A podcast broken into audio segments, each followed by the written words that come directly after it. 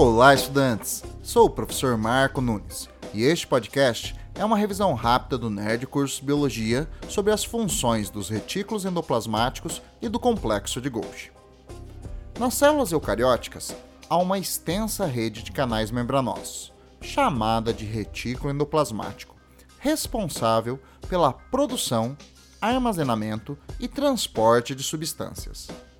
Dependendo da associação com ribossomos, os retículos são classificados em dois tipos: o retículo endoplasmático liso, que não possui ribossomos, e o retículo endoplasmático rugoso, que possui ribossomos.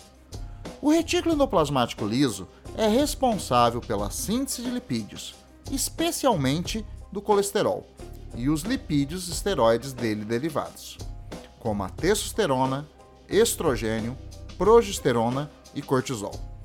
Neste retículo, há enzimas capazes de degradar substâncias tóxicas como álcool e medicamentos. Este processo é chamado detoxificação.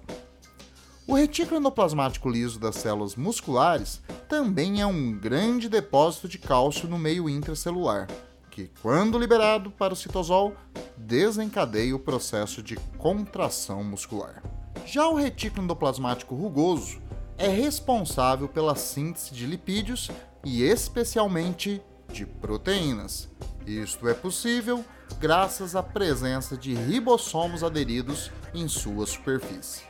As substâncias produzidas nos dois tipos de retículos não estão em um estado finalizado e precisam sofrer modificações no complexo de Golgi. Então, ocorre um empacotamento das substâncias reticulares em vesículas membranosas de transporte, que são guiadas sobre o citoesqueleto até o complexo de Golgi, ao qual se fundem na cisterna cis.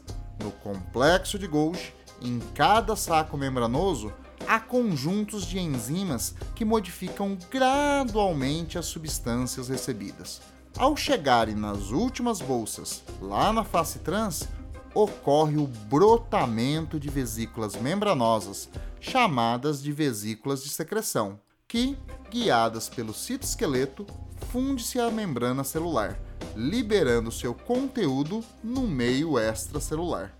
Este processo é chamado secreção celular e é a principal função do complexo de Golgi. Os retículos endoplasmáticos e o complexo de Golgi são muito desenvolvidos em células secretoras.